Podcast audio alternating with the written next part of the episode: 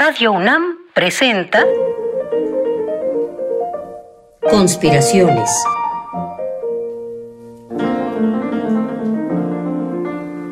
Bitácora de un admirador de Balzac.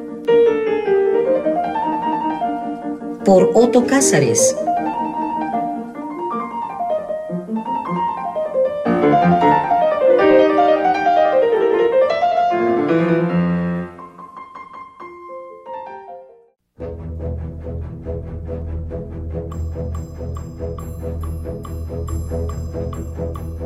Pequeña historia de los libros iluminados. Primera parte.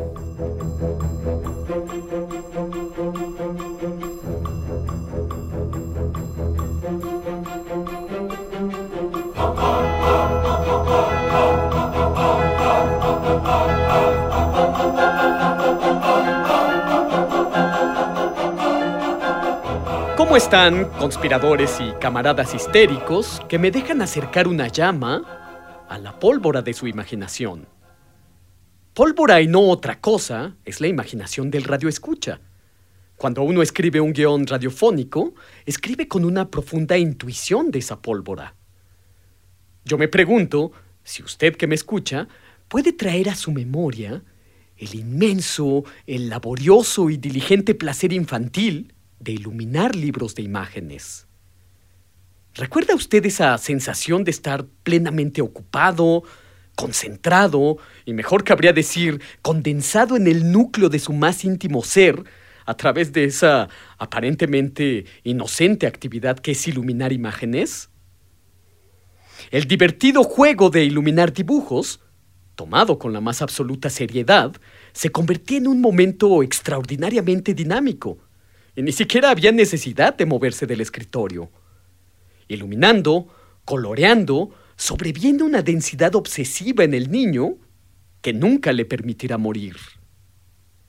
Algo muy parecido debieron de experimentar los iluminadores que mucho tiempo antes de la invención de la imprenta, en los largos siglos de la Edad Media, se dedicaban a embellecer a mano libros que se convertían en auténticos museos portátiles. En primer lugar, algunas sutilezas que hay que poder distinguir en una pequeña historia de los libros iluminados. Cuando los libros se realizaban completamente a mano, un nutrido grupo de colaboradores, casi todos religiosos enclaustrados, se ponían en concierto para producir un objeto único, inigualable en su belleza ornamental y con una función devocional.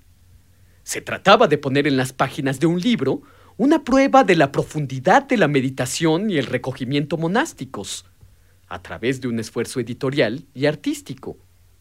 Copistas, iluminadores, miniaturistas, doradores, encuadernadores y otros ratones de biblioteca buscaban embellecer textos de historia sagrada, mitológica, tratados médicos o astrológicos. A diferencia, por ejemplo, del arte representativo de las vidrieras de las iglesias o de los retablos, obras que muchas personas pueden ver al mismo tiempo, el arte de los libros iluminados es en cambio una obra para un solo espectador. Un estudioso solitario se sumerge individualmente a este museo interior, lo deambula por la secuencia de sus páginas y después cierra este museo privado para deleite de uno solo. A veces, copista, iluminador, miniaturista, dorador y encuadernador eran una misma persona. Otras era un grupo de religiosos.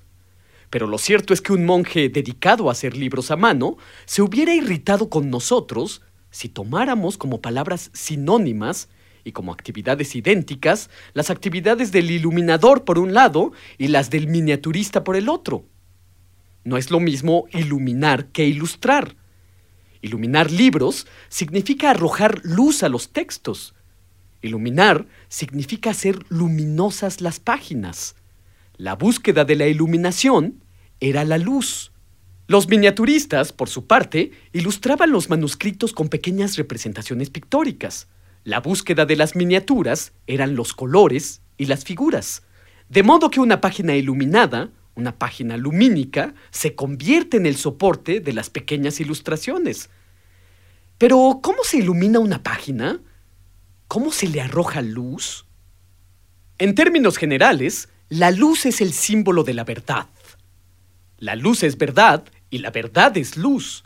La verdad lumínica puede representarse muy bien gráficamente con el color del sol y con el color de la orina, el dorado.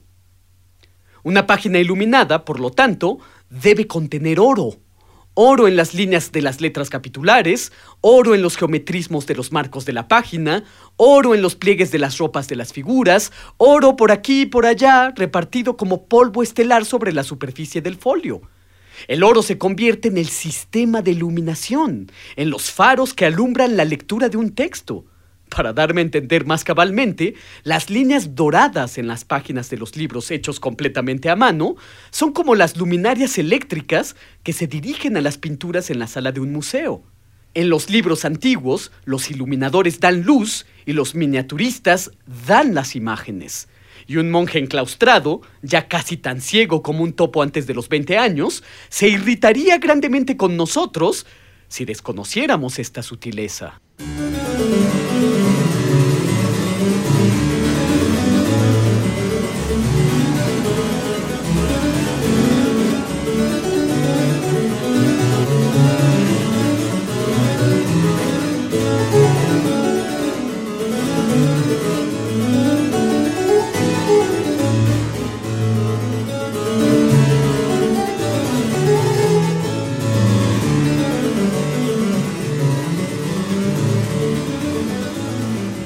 De llamar la atención el hecho de que en la historia de los libros iluminados, muchos de los nombres de los iluminadores o dadores de luz no sean completamente desconocidos. Pero hay notables excepciones, desde luego. Conocemos, por ejemplo, el nombre de una iluminadora de mediados del siglo VI, Juliana Anicia. Esta, bien podríamos llamarla Illuminatrix, Juliana Anicia, era la única hija del emperador romano Anicio Olibrio y dedicó cerca de 16 años a iluminar, pero también a ilustrar, un tratado médico de un botánico griego de nombre Dioscórides. Este libro, hecho completamente a mano, se conoce como el Dioscórides vienés, porque puede verse, a través de una vitrina, en la Biblioteca Nacional de Viena. Se trata de un libro con 385 ilustraciones de plantas, con una observación y un gusto por el detalle extraordinarios. Mi ilustración favorita del Dioscórides vienés es la del coral. En la miniatura del coral, los tentáculos se ramifican fantásticamente por toda la extensión del folio, como si se tratara de una hiedra trepadora, pero de apariencia rocosa. El coral nace de un mar en miniatura, habitado por peces, delfines y una sirena. Pero además de las numerosas plantas, hay en el Dioscórides vienés ilustraciones de animales. Hay, por poner un ejemplo, una miniatura de un pavo real muy bello de ver. Los cientos de ojos de la cola ornamentada del ave, representados con gran detenimiento y síntesis, dan a la página realizada en el siglo VI la apariencia de esas asombrosas pinturas Art Deco que Gustav Klimt pintaba con hoja de oro en los primeros años del siglo XX. Por cierto que Gustav Klimt vivía en Viena, así que no es descabellado pensar que el pintor conocía, pero que muy bien, el Dioscórides vienés de Juliana Anicia. Lo que resulta de mucho interés para esta pequeña historia de los libros iluminados es que Juliana Anicia además de ilustrar con miniaturas, con letras capitulares y de diseñar los bordes ornamentales, en algunos folios utilizó por primera vez fondos dorados para iluminar a sus ilustraciones. Juliana Anicia, iluminadora e ilustradora a un tiempo, además de princesa imperial que vivió en el siglo VI de nuestra era, iluminaba sus miniaturas con oro como un iluminador de teatro arroja luz a los actores desde el paso de gato, es, por lo tanto, Juliana Anicia la primera iluminadora en la memoria del mundo. Pero si viajamos atrás en el tiempo, digamos al siglo I antes de Cristo, encontraremos a la primera ilustradora de libros, por lo menos la primera ilustradora registrada, de nombre Yaya, nacida en la ciudad de Cícico. Es Plinio el Viejo el que en su historia natural nos da noticias acerca de Yaya, y lo hace en la sección 35 de su monumental obra, sección dedicada a hacer un recuento de pintores y coloristas. Plinio no solamente nos dice que Yaya, extraordinaria artista, siempre fue soltera, sino que exalta por encima de todas las cosas su gran habilidad como retratista, y también apunta que realizó mil retratos para ilustrar las vidas de los romanos eminentes. Los libros ilustrados de Yaya de Cícico se han perdido irremediablemente, y su nombre ha caído en el olvido. Yaya de Cícico la primera ilustradora de libros del siglo I a.C., registrada por el memorioso Plinio el Viejo, y algo más tarde, en el siglo VI, Juliana Anicia, la primera iluminadora de libros, hacen que los libros hechos completamente a mano sean museos portátiles, cerrados en sí mismos, contenedores del mundo, que al abrirse irradian rayos de luz, luz femenina, luz nutritiva como la leche materna.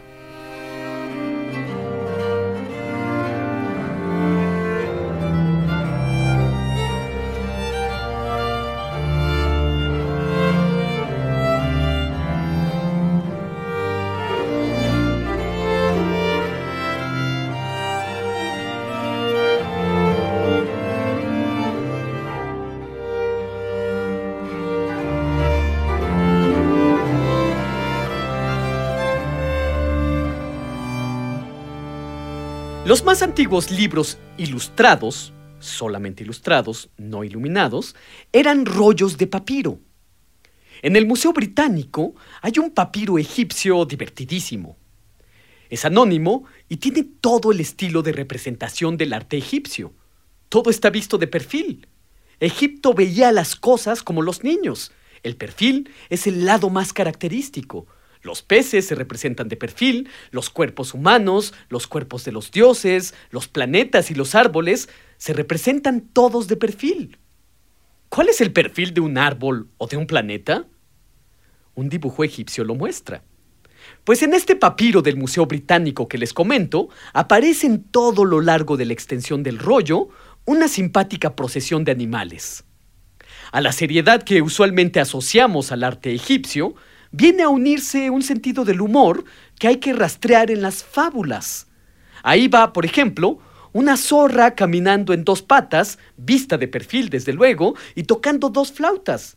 Más adelante aparece un lince, que también camina en dos patas, va apresurando el paso de un león con una fusta, y más allá hay otro león y un cervatillo que juegan una partida de algún juego de mesa que por estar de perfil no podemos vislumbrar.